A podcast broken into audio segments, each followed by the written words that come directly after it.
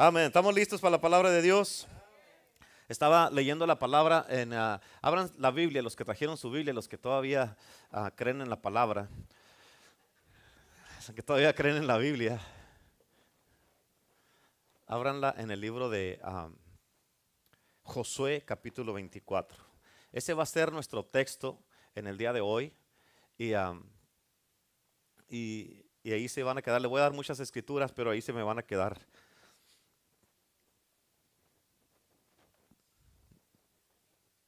Josué 24. Amén. Ah, hoy día te quiero predicar un mensaje que se tiene que ver con la familia. ¿Cuántos saben que la familia es importante? ¿A cuánto les interesa la familia? A todos, ¿verdad que sí? A todos nos interesa la familia, ah, la familia en nuestras casas, la familia ah, eh, del lado del esposo, la esposa, la familia y la familia de Cristo. Amén. Es bien importante esto. Esto va a ser un poco, me voy a tratar de ir calmado, es más un poco como un tipo de enseñanza en el día de hoy, pero ah, yo sé que nos va a bendecir a todos. ¿ok? Y si queremos ponerle un mensaje, puede ponerle la familia que glorifica a Dios. Amén. ¿Ya están en Josué 24? ¿Sí? ¿Quién dice amén?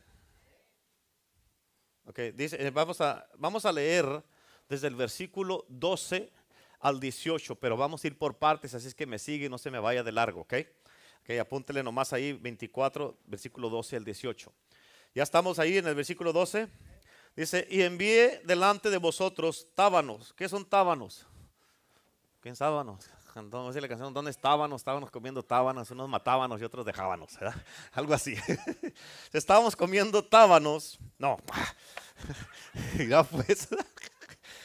Y envié delante de vosotros tábanos, los cuales los arrojaron de delante de vosotros, esto es, a los dos reyes de los amorreos, no con tu espada ni con tu arco. En otras palabras, Dios dice, yo usé esto para echar delante de ustedes a los que estaban a sus enemigos. No fue tu espada ni fue tu arco, tú no hiciste nada, yo te los eché. ¿Sí? Yo peleé por ti, tú no hiciste nada. Amén. Versículo 13. Y les di la tierra por la cual no trabajaste, o no te tomes el crédito, tú no hiciste nada. Yo hice todo y te lo di. Amén. Ah, la tierra y las ciudades que no edificaste.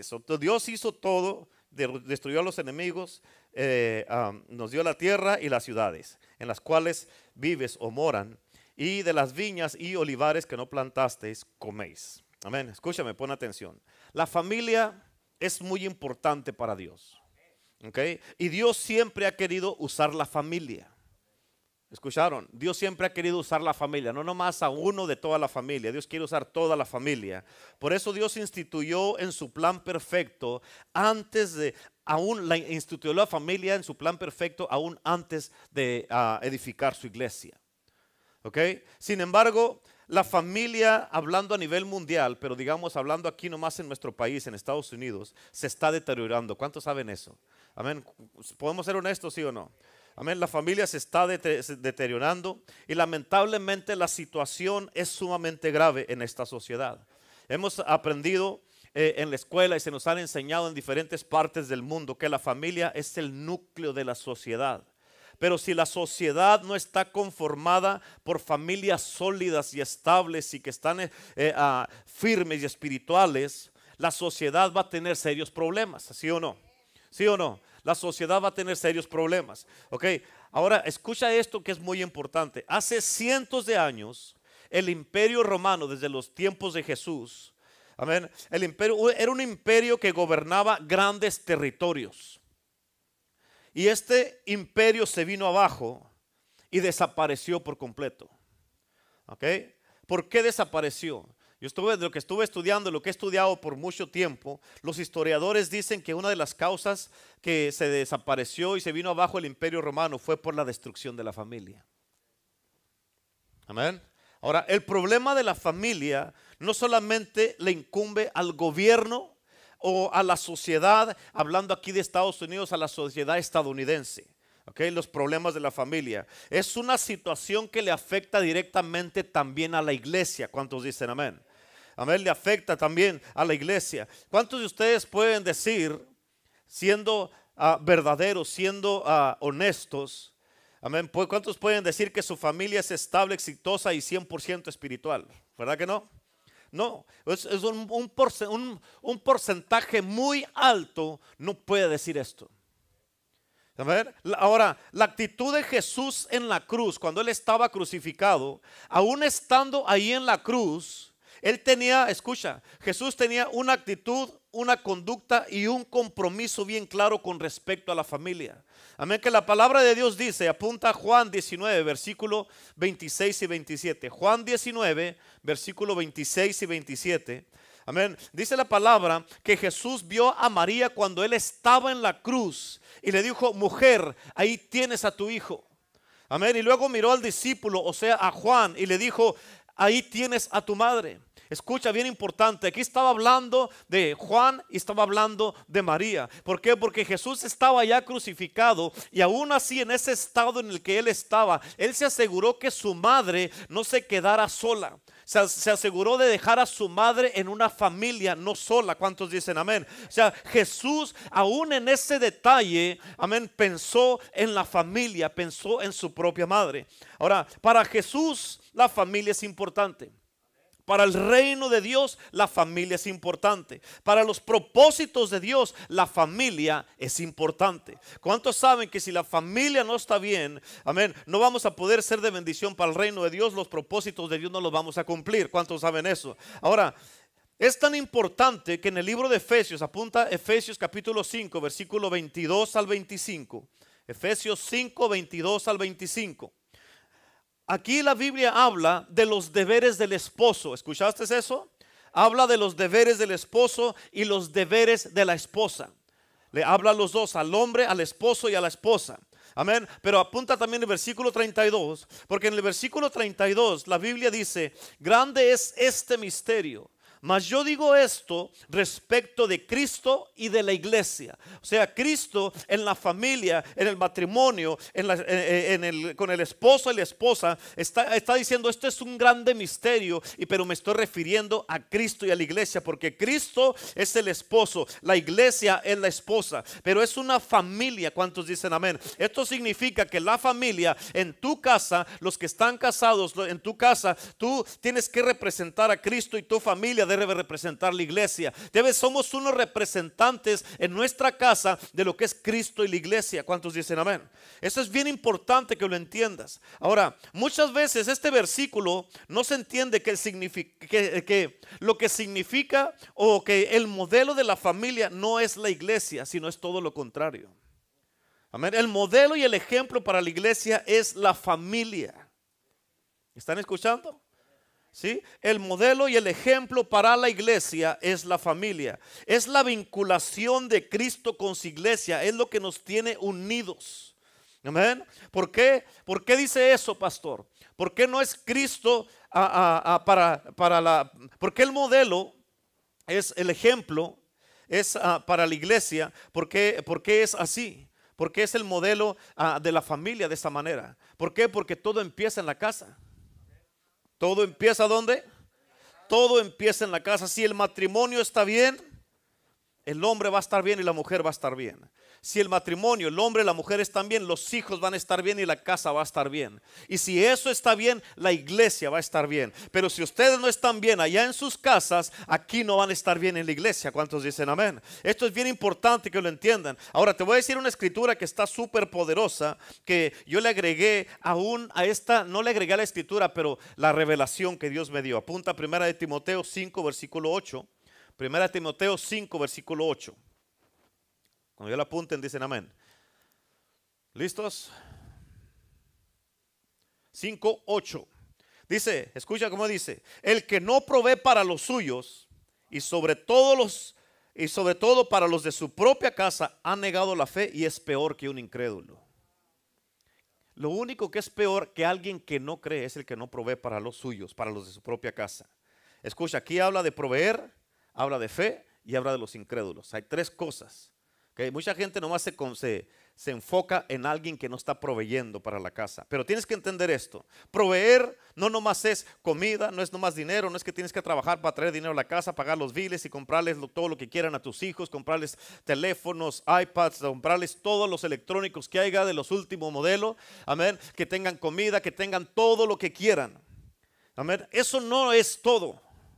Amén. Sino donde dice, ah, el que no provee para los suyos y sobre todo para los de su propia casa ha negado la fe y es peor que un incrédulo. No, no es todo nomás proveer eh, comida y que estés trabajando para que tengan todo, sino que tienes que proveer, ser una guía espiritual para tu casa, proveer lo espiritual, proveer que eres un hombre y una mujer de Dios en tu casa y a dónde los estás guiando, dónde van, qué van a hacer ellos con lo que tú les estás enseñando. Le estás proveyendo, enseñándolos, qué enseñanza les estás dando en tu casa, amén, acerca de la oración de la palabra. ¿Cuándo fue la última vez que tú les enseñaste algo a tus hijos de la palabra de Dios? ¿Qué les estás proveyendo de Cristo a ellos? ¿Qué les estás alimentando a tus hijos de la palabra de Dios? ¿Qué saben ellos que tú les has enseñado? Amén.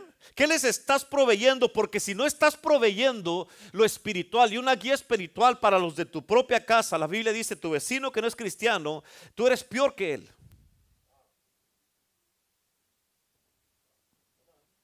¿Sí? En otras palabras, el que no provee todo esto, niega el Evangelio, niega la fe, como dice aquí, el Evangelio de Cristo y es peor que un incrédulo. Apunta Tito 1, versículo 16. Tito 1:16 dice, dice que algunas personas, dice, profesan conocer a Dios, pero con sus hechos lo niegan. En otras palabras, tienes que entender esto. A ver, esto es bien importante. Con lo que tú estás haciendo, ¿estás profesando que conoces a Dios? ¿O con tus hechos estás negando que conoces a Dios? ¿Sí? Es bien, eh, eh, podemos decir que somos cristianos, pero los hechos pueden decir otra cosa. Las acciones pueden decir otra cosa. ¿Sí? La pregunta, una pregunta muy importante. ¿Tú y tu familia están negando la fe o están sirviendo a Dios? A como dice la Biblia. ¿Tu familia es un reflejo de Cristo o no es un reflejo de Cristo? Piensa en eso tú mismo como hombre y como mujer y sé honesto. Sé sincero contigo mismo. ¿Cuántos dicen amén? Esto no va a ser una introducción ahí que quería darles, ¿ok? Te voy a hablar de unas cualidades que, continúa con esto, de una familia que glorifica a Dios. Pero eso te lo tenía que decir para establecer algo para lo que te voy a hablar. Amén. Número uno, apúntale. ¿Cuál es la primera cualidad de una familia que glorifica a Dios? Es un compromiso con la vida familiar. O sea, tenemos que tienes un compromiso con la vida familiar. ¿Cuántos dicen amén? Tiene que haber un compromiso, ¿sí o no? ¿Sí o no? Cuando ya apuntaron eso, me dicen un amén, por favor. Ok, entonces apunten ahora Primera de Corintios capítulo 13, versículo 4 al 8. Primera de Corintios 13, 4 al 8. Y dice así, el amor es sufrido. Alguien, escuché una vez a alguien que dijo, no hombre, si, si el amor es sufrido, yo no quiero nada de amor. Amén. No quiero. ¿Cuántos dicen? O sea, pues si para amar o para que ser amado te voy a sufrir, entonces gracias. ¿Cuántos dicen amén? ¿Sí? El amor es sufrido, es benigno. El amor no tiene envidia. ¿Cuántos escucharon eso? El amor no es jactancioso, no se envanece. Si se envanece, es que no era amor. ¿Sí? ¿Cuántas veces hay personas que han dicho, no, pues es que ya no los ya no siento amor por él o por ella? Entonces no era amor, ¿qué era entonces? Emociones, ¿sí o no? No puedes confiar en las emociones. El amor no hace nada indebido. ¿Por qué no haces eso? Porque no debo. Porque por amor no debo hacer eso. No busca lo suyo. ¿Qué significa esto? Que ya no nomás se trata de ti. ¿Sí o no? No busca lo suyo. Aquí está una buena. No se irritan. Digan amén todos. ¿Cuántos se irritan? ¿Cuántos se irritan? Levante la mano los que se irritan. Amén. Todos se irritan, todos. Qué fieles a la irritación. ¿Todos se irritan en serio? ¿Sí? Wow. Me sorprenden. Amén. No se irrita y escucha lo que dice. Escucha lo que dice no guarda rencor. Levanten, am- amén. Levanten la mano los que guardan rencor. Ay, levanten la que la juega. Levante la mano. No guarda rencor. No, yo no guardo rencor, nomás a ver si la tengo guardadita. Pero no se me ha olvidado, pero un día va a ver, me la va a pagar. Es lo mismo, ¿sí o no?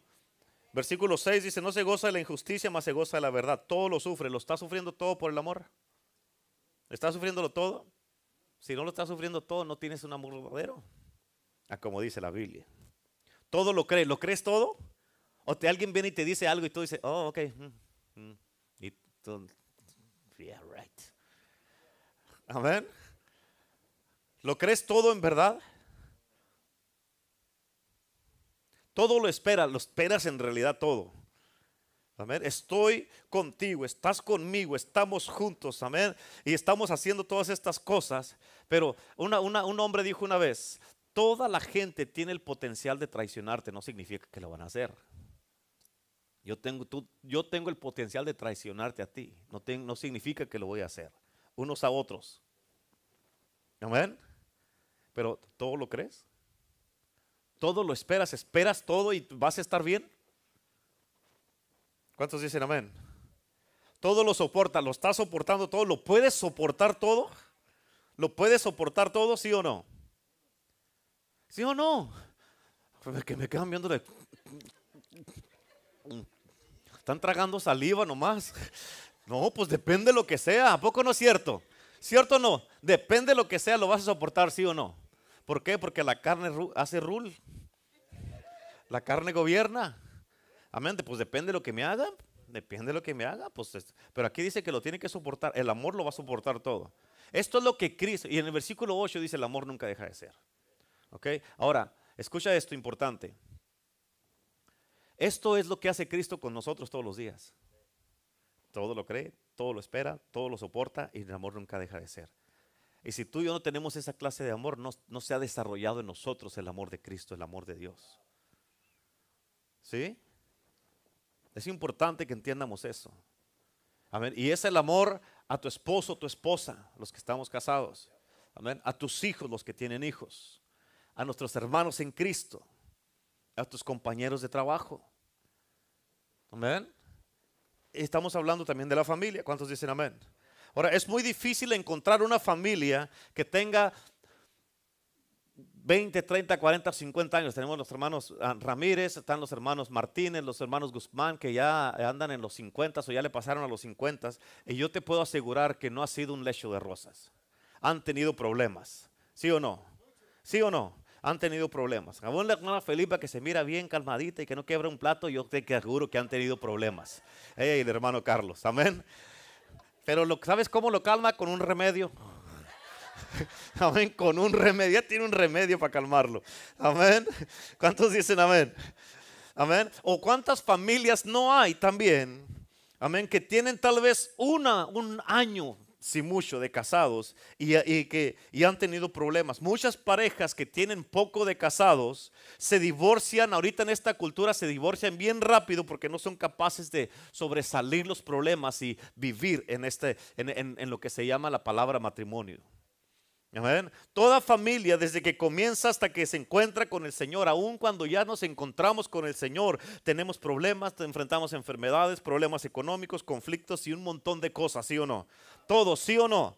Amén. Todos hemos enfrentado un montón de cosas. Todos, todos siempre tendremos problemas como individuos, como personas, familia, pareja, matrimonio, todos. Pero en Cristo él nos ayuda a solucionar las cosas mejor que si no estuviéramos en Cristo. ¿Cuántos dicen amén? En Cristo las cosas pueden salir adelante. En Cristo, de una manera o de otra, podemos seguir creyendo y seguir soportándolo.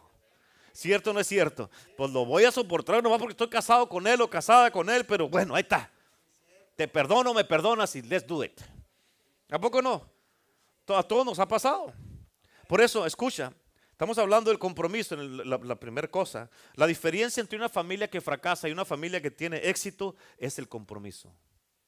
Es el compromiso. Eso hace que tú puedas resistir y que puedas quedarte y que sigas adelante. Amén. El compromiso significa, eh, eh, eh, el compromiso significa esa responsabilidad que se tiene de salir adelante con la familia tanto en las buenas como en las malas. Amén. Si hay compromiso, en otras palabras, hey, ahorita estamos pasando por una cosa difícil, de que no me voy, que me voy, no te vas a ningún lado, te quedas aquí. ¿Qué te vas ni que nada? Amén. Si te vas, nos vamos juntos. Órale. Amén. Pero estamos pasando por un tiempo difícil, estamos pasando un tiempo difícil con los hijos, con la familia, con el esposo, con la esposa, pero por el compromiso nos quedamos aquí, resolvemos el problema. Amén. Batallamos los dos y, seguimos adelante, batallamos los dos, los tres, los cuatro, los cinco, los, o los seis, porque unos tienen hasta diez, ¿verdad? Hasta diez hijos, pero batallamos todos, pero de aquí no te vas ni me voy, arreglamos todo, seguimos sirviendo a Cristo y no le vamos a dar lugar al diablo. ¿Cuántos dicen amén? Pero el compromiso ayuda para que se queden. ¿Cuántos dicen amén? Amén. Y no son solo palabras que uno va a decir en la casa o al esposo o a la esposa, amén, sino que tenemos que demostrarlo con hechos y ah, con acción, una, una acción específica, ¿sí o no? Cuando hay compromiso, tienes que entender esto, porque esto está bien importante. Escuchen, escucha, escucha, escucha, escucha, escucha. Cuando hay compromiso,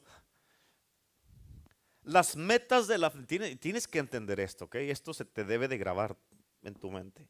Cuando hay compromiso, mírame acá, cuando hay compromiso, las metas de la familia son más importantes que las metas personales. Esto es, algo que, ¿ok? Esto es algo que ahora, ahora me estaban llegando, está recién calientito como el pan cuando sale del horno, así está estas cosas. Así esto, ahora lo estaba, me lo estaba dando el Espíritu Santo. Te lo voy a repetir. Cuando hay compromiso, las metas de la familia son más importantes que las metas personales. En otras palabras, escucha. Okay, sé que estás tomando nota, pero pon atención. Okay.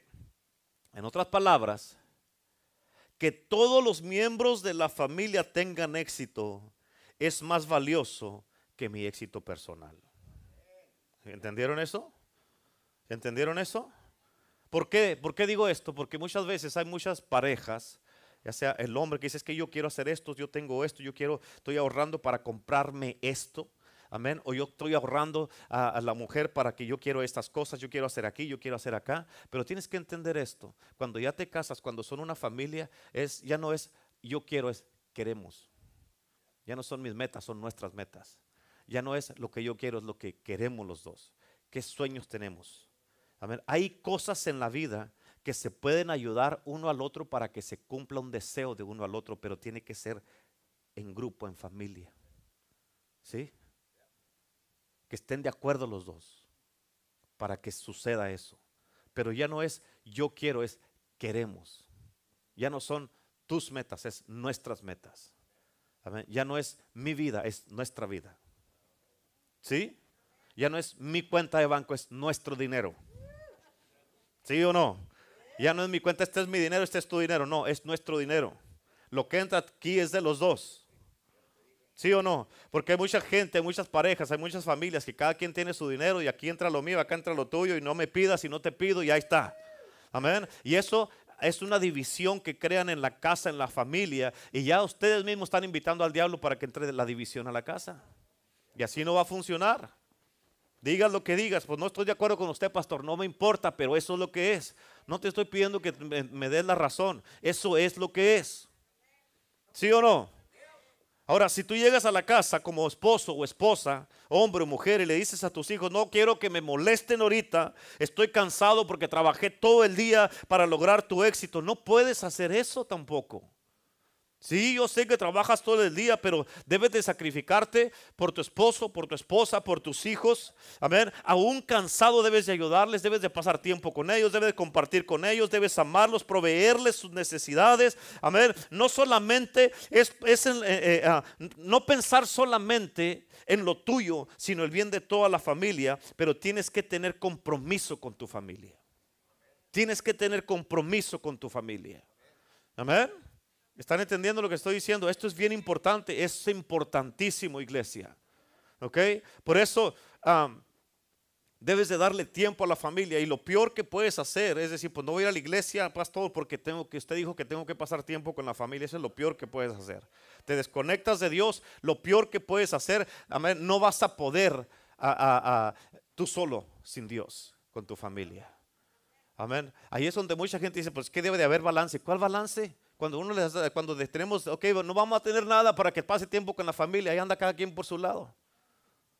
y no hacen nada con la familia. Y cuando deben de tener el tiempo con la familia no lo hacen y en los días de servicio quieren tiempo para la familia. Ah, qué bonito.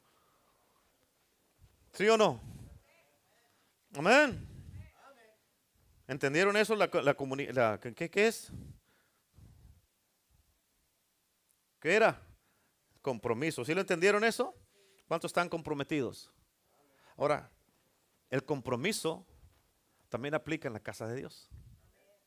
¿Sí? Aplica en la casa de Dios.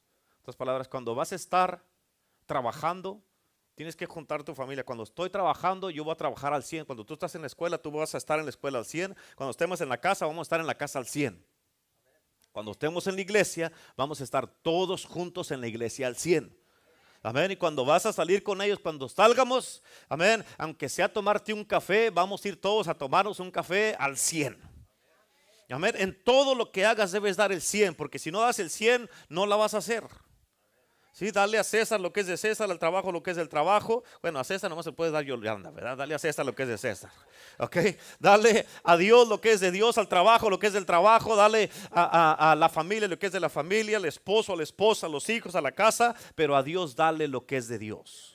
¿Cuántos dicen amén? ¿Están entendiendo eso? Ok, la segunda cualidad es el aprecio de los unos a los otros el aprecio de los unos a los otros. ¿Ven? Esto es importante. El aprecio de los unos a los otros. Y vas a apuntar esta escritura. Es primera de Pedro capítulo 1 versículo 22. Primera de Pedro 1 versículo 22. ¿Ya la apuntaron? ¿Sí? Okay, dice, dice de esta manera, habiendo purificado vuestras almas por la obediencia a la verdad mediante el Espíritu Santo. Escucha aquí algo, dice algo bien importante. Dice, que purificamos nuestra alma por la obediencia. ¿A quién? A la verdad. ¿Quién es la verdad? Cristo. Amén. En otras palabras, nuestra alma es purificada porque obedecemos la verdad, o sea, Cristo. Y dice, mediante el Espíritu Santo. O sea, es a través del Espíritu Santo que podemos obedecer la verdad para que nuestra alma sea purificada. ¿Yes? ¿Sí o sí? Sí, bueno. Y lo dice, para el amor fraternal, fraternal no fingido. Amaos unos a otros entrañablemente de corazón puro. ¿Escucharon? Debemos llamarnos unos a otros de corazón qué? ¿Cómo debe de ser nuestro amor? Puro, con corazón puro. Escucha, bien importante. El aprecio hay que demostrarlo, hay que decirlo. Debemos de decirle a nuestra pareja que la amamos, a nuestros hijos que los amamos, a nuestros hermanos en Cristo. Amén, expresarles nuestro amor a toda la gente. Si tienes a Cristo, si eres un cristiano y Cristo vive en tu corazón, en todos lados debes demostrar aprecio a la gente y debes amar a la gente y debes amarlos como Cristo te amó a ti. ¿Sí? En todos lados. Amén. Aunque estés en un lado que no estés a gusto, debes demostrar amor. ¿Cómo va a creer alguien en Cristo si tú te portas todo grosero con la gente? Porque que yo no estoy a gusto aquí, yo no quería venir. ¿Cómo va a creer la gente? Y tú eres cristiano y te portas de esa manera. Amén. En todos lados, cuando llegues a salir, amén, con tu esposo, con tu esposa, con tus hijos, tienes que tener una buena actitud, estar contento porque están todos juntos. Qué bendición de estar todos juntos. Imagínate que de repente uno, uno falte, ¿qué van a hacer? Van a estar tristes, ¿por qué? Porque no aprovecharon el tiempo que tenían cuando estaban juntos. Por eso es importante, hermano, hermana, que tengas siempre, siempre, amén, que se amen unos a los otros, amén, que el amor no sea fingido, como dice aquí, que sea de corazón puro. El aprecio tenemos que demostrarlo. Escucha, si hay algo que hace mucha falta, es la, es la estimación personal en las personas. Amén, tanto como en los hombres, las mujeres y los hijos y los padres. Amén. Hay otra cosa que hace mucha falta. Mira, mira, pon atención a esto. Y es la falta de valoración. ¿Escuchaste lo que dije? La falta de valoración. ¿Cuándo fue la última vez? Primero a las mujeres, que le dijiste, las que están casadas, que le dijiste a tu esposo, le dijiste eh, amor o, o, baby o gordo, como le digas. Amén. Que le digas, que le dijiste, ¿cuándo fue la última vez que le dijiste, sabes qué? Aprecio mucho que trabajas todo el día para que salga la familia adelante. Que estás desde la mañana hasta la tarde trabajando y haces todo lo posible para que esta familia salga adelante. ¿Cuándo fue la última vez que tomaste el tiempo y le dijiste a tu esposo? Mm. ¿Cuándo fue la última vez que le dijiste a tu esposa? Tal vez ella es una ama de casa. Si dices, ¿sabes qué? Te agradezco de que cuidas a los hijos, los llevas a la escuela, los traes, que la casa está en orden. Te agradezco que estás bien en la casa, que cuando llego me tienes comida, que cuidas de la casa y, estás al pendiente de todo y haces todo lo que haces. ¿Cuándo fue la última vez que le dijiste a ella gracias? ¿Mm? Porque muchas de las veces es, importante hacer esto. Amén. A los hermanos en Cristo, ¿sabes qué? Muchas gracias, hermano, porque, o hermana, gracias porque estás orando por mí. Yo sé que estás orando por mí. Yo sé que me estás cubriendo en oración. ¿Cuántos dicen amén? Amén. Y una de las debilidades más fuertes en las familias es el maltrato. ¿Sabías eso? Es el maltrato. ¿Cuántos dicen amén? ¿Cuántos saben lo que es el maltrato? Que no te tratan bien. ¿Sí o no? O no tratas bien tú a la otra persona. Muchas veces no hay comprensión, sino gritos. ¿Sí? ¿Por qué? Porque muchas familias o parejas cuando se hablan, se hablan y, ya, necesito que hagas esto. O sea, ya vienen a la defensiva. Ya vienen, ya vienen con, con ah, eh, así tratando de, querer intimidar o querer hablarle golpeado, en otras palabras. ¿Qué no ves la basura? ¿Por qué no la tiras? Mira cómo se está tirando ya. Pero si vienes y dices, amor, ¿puedes por favor tirar la basura? Estás diciendo exactamente lo mismo con diferente tono de voz.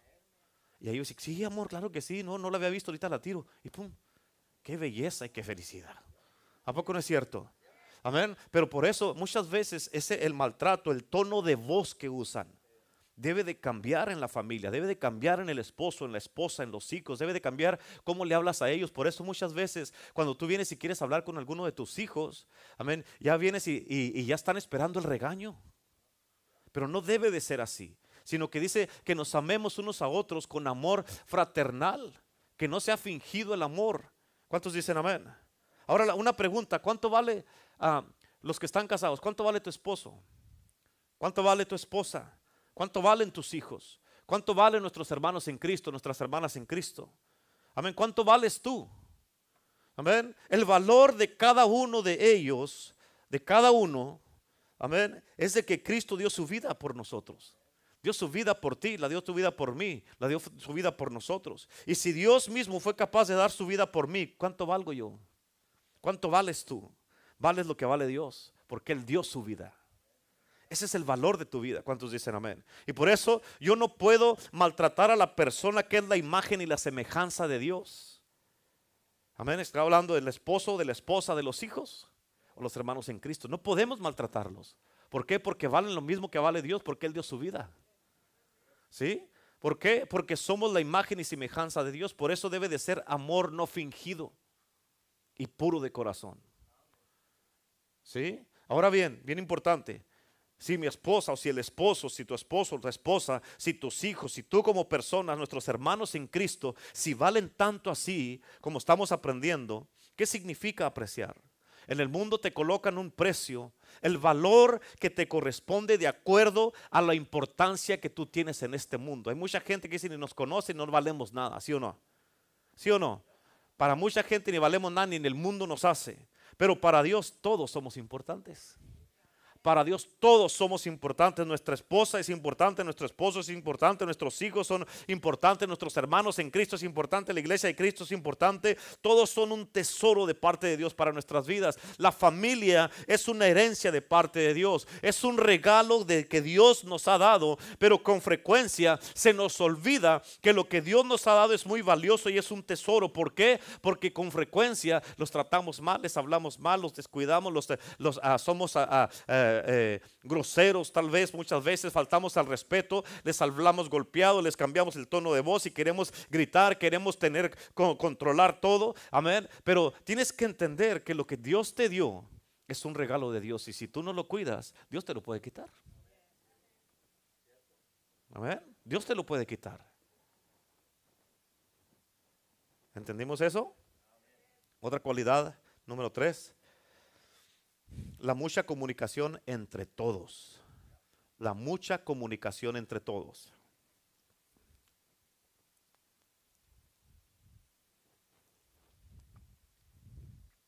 ¿Cuántos están aprendiendo algo nuevo? ¿Sí? Esto, es bien importante, ¿verdad que sí? Nos hace falta entender esto para poder nosotros cambiar. Nosotros tenemos que cambiar primero para que cambie todo. ¿sí? Ahora apunta Colosenses capítulo 3, versículo 12 al 17. Colosenses 3, versículo 12 al 17.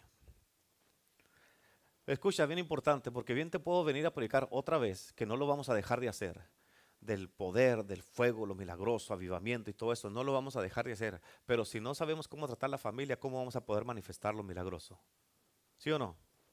¿Sí o no? Ok, so, ¿ya, apuntaron, ¿ya apuntaron Colosenses 3? ¿Sí? Ok, fíjate cómo dice. Esto está bien tremendo, se me hizo tremendísimo.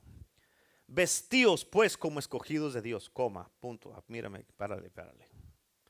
Vestíos pues como escogidos de Dios. La pregunta es, ¿cómo se viste un escogido de Dios? ¿Cómo se viste un hijo de Dios? ¿Ven? Es una buena pregunta, ¿sí o no? La, respuesta, la respuesta está aquí mismo. ¿Cómo se viste un hijo de Dios? Dice, vestidos pues como escogidos de Dios. ¿Cómo? Santos y amados. ¿Cuántos sabes que muchas veces pueden mirar a una persona y te das cuenta que esta persona o no vive en santidad y no es amado o amada? ¿Sí, sí o no? ¿Sí se dan cuenta de eso? ¿Sí? Bueno, y lo dice, de ah, santos y amados, de entrañable, entrañable misericordia de benignidad, de humildad, de mansedumbre, de paciencia, soportándonos unos a otros, perdonándonos unos a otros, si alguno tuviere queja en contra del otro, de la manera que Cristo te perdonó, así también hazlo, hacerlo vosotros. Escucha, eso así es como se viste un escogido de Dios. En el versículo 14 dice, y sobre todas estas cosas, espérate, mírame acá, sobre todas estas cosas, dice, ¿cuáles cosas? Sobre todos los vales entendidos, el enojo, la queja, eh, eh, el problema que hubo, la ofensa que hubo, el tropiezo que hubo, sobre todas estas cosas, todo eso, si te vistes como escogido de Dios, sobre todas estas cosas, vístete de amor. O sea, ten todas estas cosas. Amén. Pero dice, pero sobre todo eso, o sea, tienes que tener benignidad, paciencia, compasión, perdonar, amar, estar, bum, bum, bum, pero sobre todo, que sea el amor lo que, lo que te viste. ¿Estás entendiendo? Sobre todo que sea el amor, que es el vínculo perfecto, lo que nos vincula, lo que nos, nos tiene unidos, eh, eh, eh, enyugados en Cristo. ¿Sí? En el versículo 15 dice, y la paz de Dios gobierna vuestros corazones, a la que asimismo fuisteis llamados en un solo cuerpo, y sed agradecidos. ¿Cuántos agradecidos hay aquí? ¿Cuántas mujeres que están casadas están agradecidos por su esposo? Amén. ¿Cuántos esposos están agradecidos con su esposa? Amén. Amén. ¿Cuántos están agradecidos por sus hijos? Que le dan gracias a Dios por ellos. Que tú en verdad le das gracias a Dios. ¿Cuánto fue la última vez los que están casados que le diste gracias a Dios por tu esposa o por tu esposo? Señor, gracias Señor por mi marido. En serio, no, hombre, no, no, no me he dado cuenta de lo que, eh, eh, la bendición que me diste por mi esposo o por mi esposa. Amén. Ahora, ¿cuántos están agradecidos porque tienen hijos? ¿Sí? ¿Estás agradecido porque tienes tus hijos? ¿Cuántos están agradecidos porque Dios te dio un trabajo? Porque Dios a unos les dio trabajo, a otros les dio su propio negocio. Amén. ¿Cuántos están agradecidos por la iglesia de Cristo? Por sus padres. Los que tenemos la bendición de tener a nuestros padres. ¿Cuántos están agradecidos por la iglesia de Cristo? Por sus hermanos en Cristo por sus pastores. Amén. Estamos todos, tenemos que ser agradecidos. Aquí nos dice, esa es otra de las cosas que debe de ser nuestra vestidura. Amén. El versículo 16 dice, la palabra de Cristo more o viva en abundancia en vosotros, enseñándonos y exhortándonos unos a otros en toda sabiduría, cantando con gracia en vuestros corazones al Señor, con salmos e himnos y cánticos espirituales. El versículo 17 dice, y todo lo que hagas o hacéis, sea de palabra o de hecho, o sea, si vas a hablar o si vas a hacer algo, hazlo todo en el nombre del Señor Jesús, dándole gracias a Dios Padre por medio de Él. Escucha, porque hace muchos años, y muchos de ustedes se acuerdan de esto, la familia, la familia comía junta en la casa, ¿sí o no? Amén. Se divertía junta. Amén. La sociedad de antes tenía tiempo para compartir juntos con la familia. poco no es cierto? ¿Se acuerdan de esos tiempos? Amén. Para comunicarse, pero ahora la sociedad moderna, esta cultura, parece que está en contra de la comunicación familiar. Así ahí está conectada la familia, pero no unos con otros, están conectados con las redes sociales. Esa es la conexión que tiene la familia. Amén. Esa es la conexión que tienen. Conocen más de ah, las redes sociales que, la condición de cómo está su esposo, su esposa, su hijo, su hija. Conocen más, no saben en realidad cuál, cómo todas las cosas que están sucediendo en la propia casa. Porque la sociedad todo el tiempo está evitando que nos comuniquemos y que estemos conectados con la familia. Y por eso tenemos, ah, lo, por eso lo que tenemos es una, una malísima comunicación familiar. ¿Cuántos pueden estar de acuerdo conmigo en eso?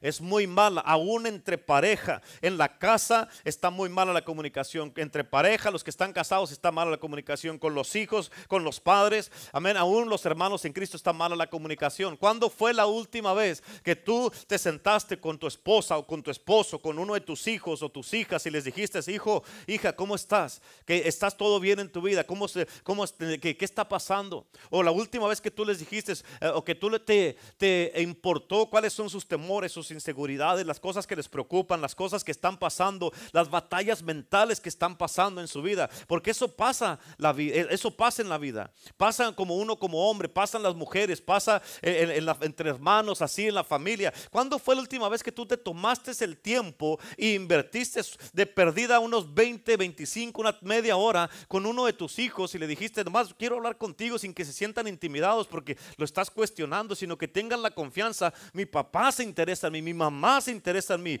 mi esposo se interesa en mí, mi esposa se interesa en mí. Estamos, y que hay esa comunicación.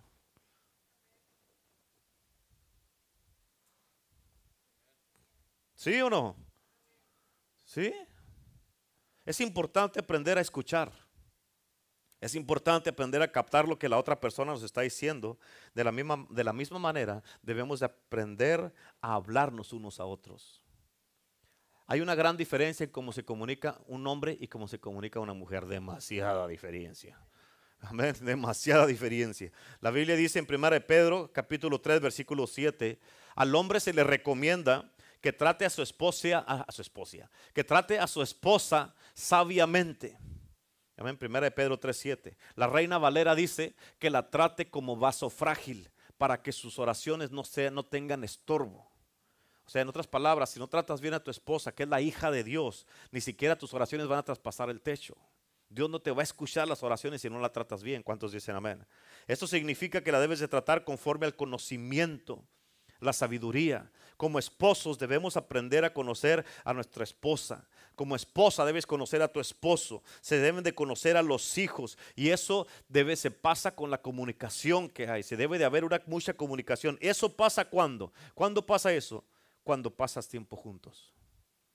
Cuando, hay, cuando se pasa el tiempo juntos. Como hermanos en Cristo nos conocemos unos a otros. Amén. ¿Por qué? Porque pasamos tiempo juntos. En tu casa, amén, muchas de las veces ah, ah, llegan y están tus hijos en el teléfono, tú en el teléfono y cada quien en sus cosas y no pasan tiempo juntos.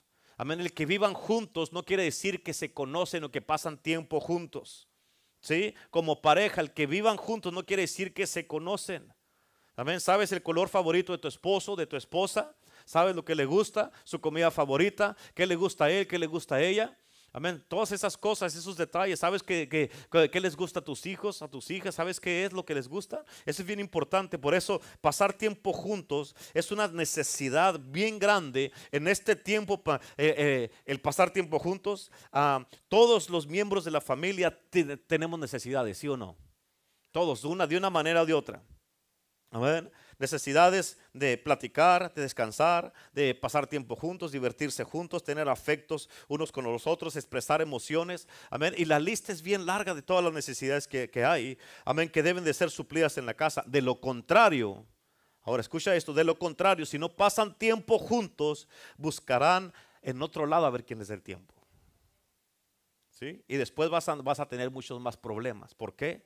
Porque no, pues es que nomás se la pasa allá o no quiere venir para acá o anda en este lado, anda en el otro lado. Sí, pero ¿por qué anda haciendo eso? muchas veces nada más dices, no, es que él, él, pues nomás se la pasa en la calle, ella nomás se la pasa en la calle, los hijos no quieren hacer caso, pero ¿por qué? Hay una raíz de eso. Ya hiciste primero tu trabajo, ya pasaste tu tiempo junto con él o con ella, con los hijos. Amén. Debe, hay un porqué. Dígale que está a su lado, hay un porqué. Amén. Hay un porqué. ¿Cuántos dicen amén? Entonces, así es que si no, si tú no das el tiempo, lo van a buscar en otro lado. Pero escucha, si se cultiva el pasar tiempo juntos, eso producirá que con los años tus hijos también le enseñen eso a sus propios hijos, porque va de generación en generación. Ahora, esto también pasa cuando pueden resolver los problemas juntos. Amén. O sea, el pasar tiempo juntos los ayuda a conocerse y los ayuda a poder resolver los problemas juntos. Amén. Sea como matrimonio, sea ah, con los hijos, sea en la iglesia, sea como liderazgo, como pastorado. Eso nos ayuda a resolver los problemas juntos. ¿Cuántos dicen amén? Eh, en, en Lucas 17, versículo 1, la Biblia dice, Jesús le dijo a sus discípulos, imposible es que no vengan tropiezos. Amén. Que no vengan problemas, que no vengan ofensas, que no vengan a, situaciones difíciles. Amén. Pero todas las familias tienen problemas, ¿sí o no? Todas.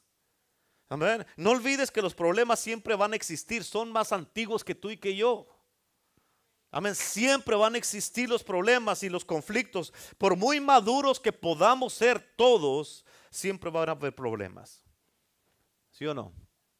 Ahora con el tiempo las situaciones cambian en una familia. Todo cambia en la familia. Uno cambia en la familia. Tienes que aprender a transicionar en tu vida con tu esposo, tu esposa y con tus hijos, porque aunque tú los mires como tus babies o como tu, tu, niñito, ya tiene 35, 40 años, tú tu, tu baby. Tienes que aprender a crecer con ellos. ¿Cuántos dicen amén? Tienes que aprender a que ya no son unos niños y que se van a ir de la casa y te van a dejar. Amén. Tienes que aprender a transicionar con tu esposo, tu esposa, de que ya no, eh, pues es que ya no está tan esbelta como antes, tú tampoco. Es que ya tiene arrugas, tú también. Amén. Es que ya tiene esas, ah, ¿cómo se llaman? Ah, no, las que cuando tienen babies. ya tiene estrías y tú tienes panza. Sí, o sea, hay que aprender que hay que todo cambia. Dígale que está a su lado, todo cambia. Sí, todo cambia y todos cambiamos. ¿A poco no es cierto? Amén. Todo cambia, todo cambia en la vida. No es lo mismo ah, como cuando recién se casó uno. ¿A poco no es cierto? Amén. Al pasar, porque muchas veces al pasar, o con, los recién casados, oh, todo eso, pura felicidad. Al pasar dos, tres años, pero en cuanto nacen los hijos, todo cambia. Amén. Y hay muchos cambios y, y eso se producen muchos ajustes. El tiempo en el trabajo, en el negocio, hay cambios todo el tiempo también, ¿sí o no? En la iglesia hay cambios todo el tiempo. Dios siempre está, amén, trayéndonos cosas nuevas. Todo a nuestro alrededor cambia, pero los cambios muchas veces producen crisis si tú no sabes cómo tratarlos.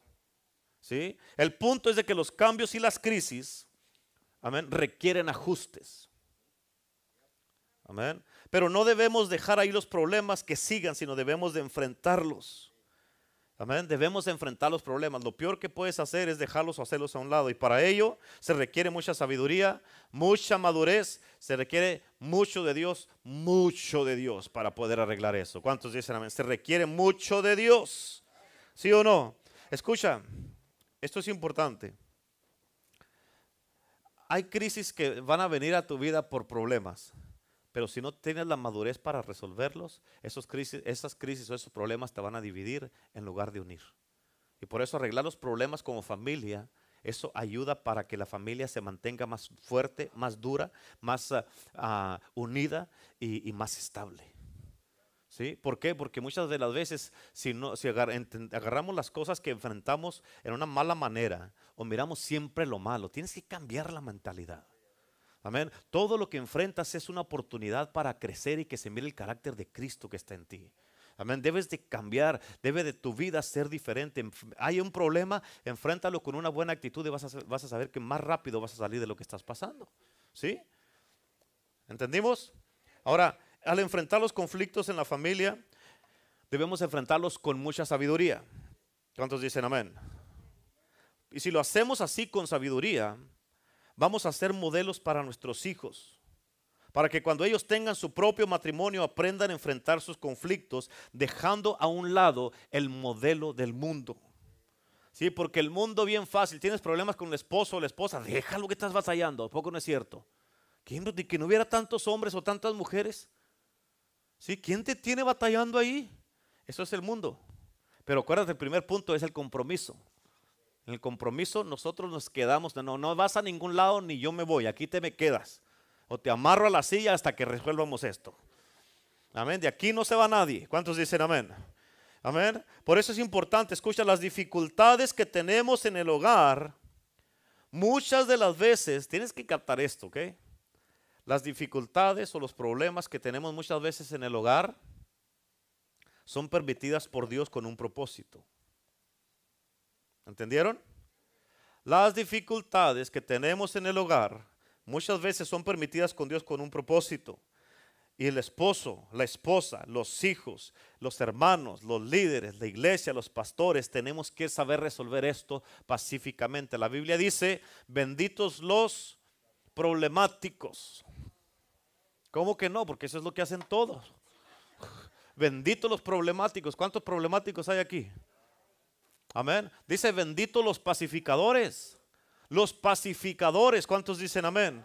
Amén. Y por eso, capta esto, cáptalo. Eh. Cada, cada uno de nosotros con nuestras debilidades y fortalezas, escucha, las debilidades y las fortalezas son instrumentos que Dios usa para fortalecer nuestra fe, nuestro carácter y para hacernos un modelo de la gloria de Dios. Y eso nos ayuda para qué? Para acercarnos más unos con los otros como familia y salir adelante juntos sea en la familia en tu casa o en la familia de Cristo. Amén. Si los enfrentas sabiamente, porque si no los enfrentas sabiamente, ese problema te va a dividir, te va a destruir y va, a traer destrucción a tu casa o a la iglesia. ¿Sí o no? Ok, otra cualidad, ya me lo termino, ¿ok? Apenas son las 8 y ya tienes sueño, cálmese. Amén. Otra cualidad, número, ¿qué número vamos? Cuatro, ok. Uh, 4, ¿dónde está? 4. Es cultivar la vida espiritual. Cultivar la vida espiritual, número 4. ¿Amén? Ahora, cultivar la vida espiritual. Ahora, para desarrollar la familia, debemos de tener nuestra confianza en el carácter de Dios. ¿Escucharon eso? Para desarrollar la familia debemos de tener nuestro, nuestra confianza en el carácter de Dios. Él es soberano. A veces lo hemos cantado, lo hemos danzado, lo decimos muchas veces de muchas maneras, pero el problema es que a veces no lo vivimos. ¿Sí o no? Amén. Él quiso que, tuve, él quiso que tuvieras la esposa que tienes. Él quiso que tuvieras el esposo que tienes, los que están casados. Él quiso que tuvieras los hijos que tienes ahorita. Dios te lo dio. Amén. Él quiso que tuvieras, que estuvieras en la iglesia en la que estás. Él quiso que tuvieras estos hermanos que tienes aquí a tu alrededor. Amén. Por eso gózalos, disfrútalos. Él quiso que tuvieras estos pastores que tienes. ¿Cuántos dicen amén? Ahora, el éxito que tengamos con nuestra familia se va a deber a la confianza que podamos tener en este Dios que es perfecto, que es eterno y que sabe hacer todo. Él, él es el que sabe cómo hacer las cosas bien. ¿Cuántos dicen amén? Ahora, la pregunta para ti es, ¿cuál es el Dios que reina en tu vida? Amén. ¿Cuánto conoces al Dios que reina sobre tu vida? ¿Y de qué tamaño es el Dios que tú estás sirviendo? Muchas veces las cosas no van bien. ¿Por qué? Porque no confiamos en el Dios soberano, en el Dios todopoderoso, en el sanador, en el sustentador, el que restaura, el que hace milagros, el que nos cuida, nos protege. Amén. Y que puede cambiarte a ti, primeramente a ti, puede cambiar a tu esposo, a tu esposa, a tu cónyuge, puede cambiar a tus hijos, puede cambiar a nuestros hermanos en Cristo. Él es el que hace el cambio. ¿Cómo perdemos tiempo muchas veces queriendo cambiarnos unos a los otros? ¿Cierto o no es cierto? Pero el, único que, que, cambia es Dios. Que no, no es que Él cambia, que nos cambia a nosotros. ¿Sí? Y además puede hacer que la familia cumpla sus propósitos cuando nos cambia Dios. Cuando ponemos nuestra confianza en Dios, amén, lo colocamos a Él en el lugar que le corresponde, nuestra casa, nuestra iglesia, nuestro corazón, en nuestras vidas, y eso va, va a causar que pasen grandes cosas en nuestras vidas. Pero tú sabes bien que si la casa no está bien, el esposo no está bien, la esposa no está bien, los hijos no están bien, la casa no está bien, la iglesia no va a estar bien y no vamos a cumplir los propósitos de Dios. Amén. Por eso tenemos que servir a Dios. Tenemos que temer, tener el temor de Dios. Tenemos que ser íntegros y verdaderos. ¿Cuántos dicen amén? Escucha cómo dice esta escritura, está tremenda. Punta primera de Timoteo, capítulo 3, versículo 1 al 13. Primera Timoteo 3, versículo 1 al 13. ¿Ya apuntaron? ¿Sí? Ok, fíjate cómo dice, ok. Pónganme atención acá. Palabra fiel. Si alguno desea el obispado, el pastorado, el el apostolado, el liderazgo. Buena obra desea. Escucha cómo dice, ¿ok? Pero es necesario que el obispo, el pastor, el líder, sea irreprensible, marido de una sola mujer, sobrio, prudente, decoroso, hospedador, apto para enseñar, no dado al vino, no pendenciero, no codicioso de ganancias deshonestas, sino amable, apacible, no avaro, que gobierne bien su casa y que tenga a sus hijos en sujeción con toda honestidad. Pues al que no sabe gobernar su propia casa, ¿cómo cuidará de la casa de Dios, de la iglesia de Dios? No un neófito, no sea que envaneciéndose caiga en la condenación del diablo. También es necesario que tenga buen testimonio de los de afuera para que no caiga en descrédito y en lazo del diablo. En el versículo 8 dice, los diáconos, los líderes, los que sirven en la iglesia, los maestros, amén, asimismo deben de ser honestos. ¿Cómo deben de ser? Sin doblez, o sea, que un día andan descontento, otro día enojado, que andes de buenas, andes de malas, que se puede, que no se puede. No dados a mucho vino, no codiciosos de ganancias deshonestas, que guarden el, el misterio de la fe con limpieza, con limpia conciencia. Y estos también sean sometidos, escucha esto, todos los que anhelan servir, están en liderazgo, están sirviendo, están de maestros, están sirviendo de ujieres, de bienvenida y todo. Dice, estos también sean sometidos a prueba primero. Primero. Y entonces ejerzan el servicio, el diaconado, si son irreprensibles. En otras palabras, hay mucha gente que quieren servir, pero no son fieles. Y así no funciona. Hay gente que se han ofendido porque uno no los pone a servir pero no tienen fidelidad. Vienen cuando quieren eh, o fallan cuando quieren y no son fieles, no diezman, no le dan al Señor lo que es del Señor y vienen y entran y salen, entran y salen y tienen una vida de que están fallándole al Señor todo el tiempo, duran dos, tres servicios sin venir y quieren servir, así no funciona. Por eso dice aquí, ah, estos también se han, sometidos a prueba primero. O sea, ya que, ya que se ha sometido a prueba, entonces puedes servir. Entonces puedes ejercer el, servicio.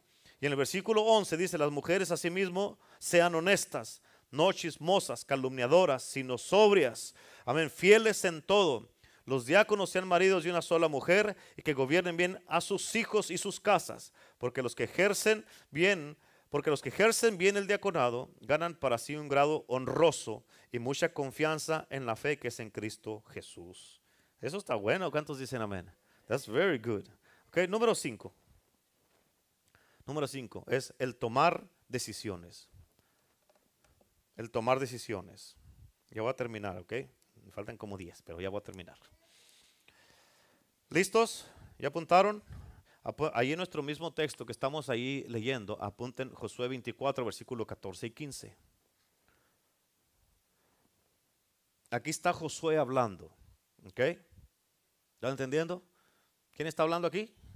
Josué. Ok versículo 15 dice, y si mal les parece servir a Jehová, escojan a quién van a servir. Si a los dioses a quienes sirvieron vuestros padres cuando estuvieron al otro lado del río, o a los dioses de los amorreos en cuya tierra habitáis. Pero yo y mi casa serviremos a Jehová. Aquí, eh, fíjate, aquí José estaba determinado y les dijo, todos, todos, todos, todos ustedes son libres de hacer lo que quieran. Haz lo que quieras hacer. Amén. Si mal te parece servir a Dios, sirve a quien tú quieras. Amén. Y lo dice, escojan a, tienes que escoger a quién va a servir, si a los dioses que sirven a sus padres. Fíjate cómo dice aquí, cuando estuvieron al otro lado, en otras palabras, cuando estuviste en el mundo, cuando estuviste en tu vida pasada, en el otro lado que vivías. Amén. Cuando estuviste en el otro lado que no era Cristo. ¿Sí? En otras palabras, tú escoge les dijo, ustedes son libres de hacer lo que quieran. Nadie te va a forzar a servir a Cristo. ¿Cuántos dicen amén? todos aquí, escucha, la verdadera libertad significa, amén, que tú te puedes ir si quieres. Nadie te está forzando a estar aquí. Esa es libertad. Pero estás aquí porque quieres estar. Eso es libertad de que nadie me tiene a fuerzas a mí aquí. Yo estoy aquí porque quiero estar. Eso es libertad. ¿Sí? En otras palabras, dijo, ustedes escojan, escojan lo que quieran hacer, pero yo y mi casa, yo y mi esposa, yo y mis hijos, yo y mi familia, yo y mi iglesia, vamos a servir a Jehová. Por eso la decisión más importante en tu vida es a quién vas a servir y qué modelo vas a, van a seguir tus hijos. Amén. ¿Qué les estás enseñando a tus hijos y tus hijas? Escucha esta pregunta. ¿A quién van a seguir y a quién van a servir tus hijos cuando tú o tu esposa ya no estén aquí. Ponte, ponte a pensar en esto. Piensa bien, claramente, en tus hijos. Mira, piensa en tus hijos ahorita. Si hoy fuera tu último día, ¿tú crees que ellos ya tienen una base y una fundación bien sólida para seguir a Cristo el resto de su vida? ¿O se van a ir al mundo? ¿A quién van a seguir tus hijos? ¿A quién van a servir tus hijos? ¿Se van a ellos a, a servir a Dios, a Cristo el resto de su vida? ¿Van a envolverse en la iglesia? ¿O, o ya no van a servir a Cristo? ¿Qué fundamento has dejado en tu casa? Porque nunca sabes, todos vivimos aquí como que somos eternos, ¿sí o no? ¿Sí o no? O sea, pensamos que nunca nos va a pasar. No, pues es que no estoy enfermo, no me puede pasar nada, no tienes que estar enfermo para morirte. Amén. Por eso muchas veces mucha gente hasta que se miran enfermos en una situación de vida o muerte empiezan a hacer cambios, pero ¿por qué no lo haces ahora? Porque no sabes si mañana va a estar vivo. ¿Qué, vas, qué van a seguir tus hijos? ¿Cómo van a vivir tus hijos si tú eh, eh, eh, y tu esposa o de repente los dos ya no están?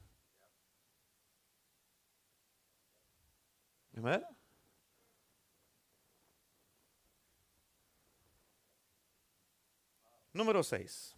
No se me pongan tristes.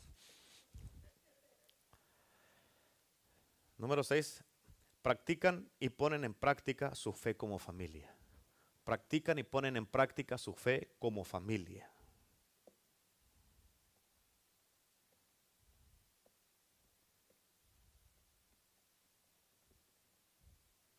¿Ya apuntaron? Ahora ya apunten enseguida.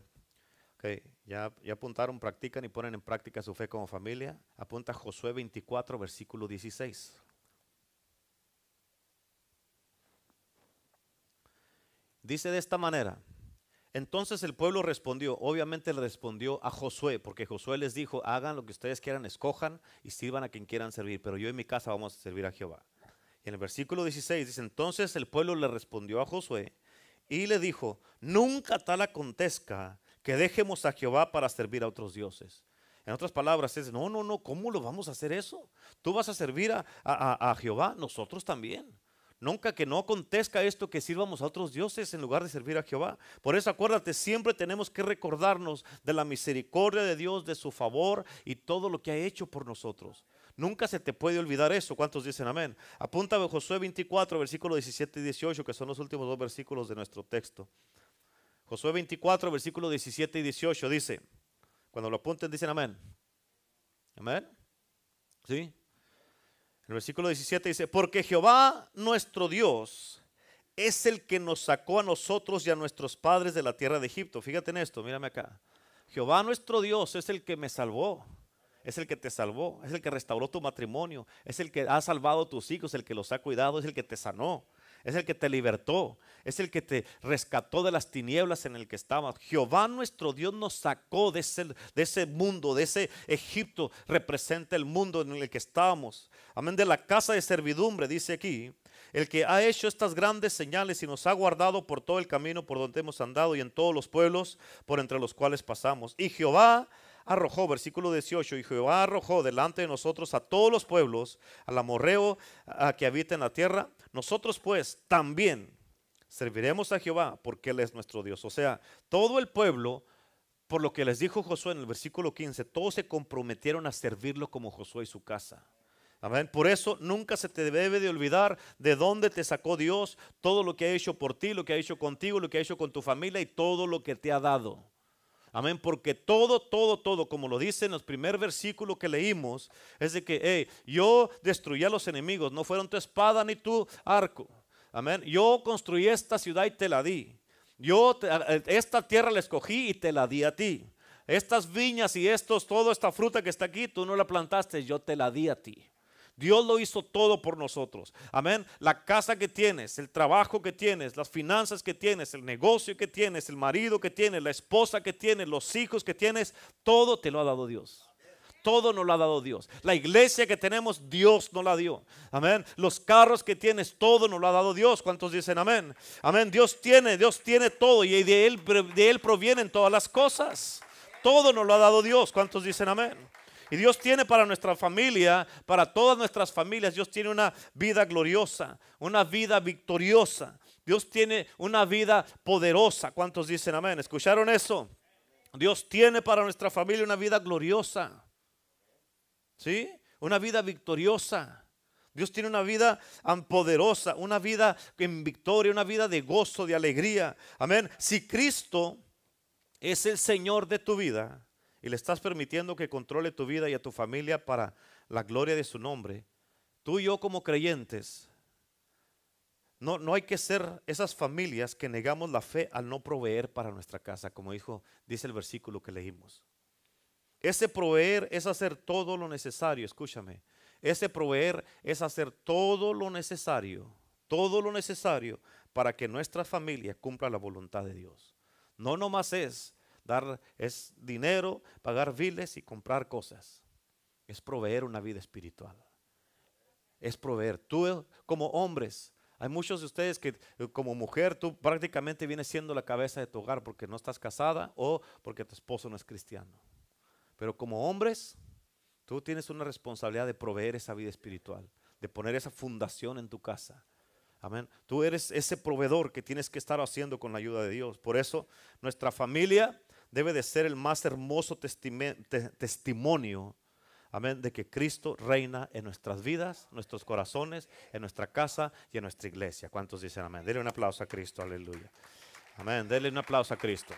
Amén, amén, aleluya. Dele un aplauso a Cristo. Amén. Eh, me miré con esa necesidad, eh, tenía esa, esa, ah, que Dios me puso en mi corazón traer, eso, esto en el día de hoy, porque yo sé que eso nos hacía falta a todos. Amén. Tenemos que entender esto, tenemos que captarlo. Amén. Y por eso tú ya sabiendo estas cosas vas a saber cómo tratar con tu esposo, con tu esposa, con tus hijos, amén, con tus padres, los que tenemos nuestros padres, porque todavía tenemos que tratar con ellos. Amén. Tratar con los hermanos en Cristo, tratar con ah, los hombres en la iglesia, con las mujeres en la iglesia, tratar con la iglesia, tratar con todo, todo, todo. ¿Cuántos dicen amén? Y esto nos debe ayudar a todos. ¿Para qué? Para que hagamos las cosas a la voluntad de Dios. Acuérdate, tú y yo como, uh, como cabeza de hogar o como cristianos debemos de proveer esto. Si estás casado, amén, si estás casado, está tu pareja aquí, es mucho más fácil porque son dos. Si se unen, son dos que pueden traer esta provisión a la casa. Pero la responsabilidad va a caer sobre ti porque tú eres el hombre. ¿Sí? Va a caer sobre ti. Así es que únanse, háblense bien, ámense, trátense con, amor, con delicadeza. Amén. Eh, eh, unos a los otros, sean expresivos, díganse uno al otro que se aman, díganse uno al otro. Gracias por tanto que trabajas, gracias porque estás conmigo, gracias porque nunca me has dejado, gracias porque ah, todo lo que traes a la casa, gracias porque tenemos un techo, Gracias porque tenemos una familia.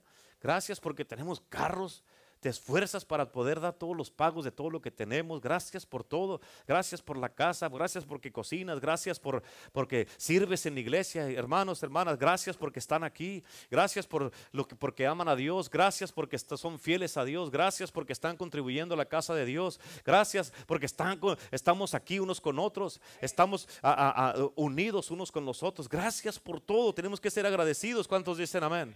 agradecidos unos con otros y amarnos unos a otros y que este amor, amén, sea eh, no fingido y con corazón puro. ¿Cuántos dicen amén? Aleluya. Denle un aplauso a Cristo en el nombre de Jesús.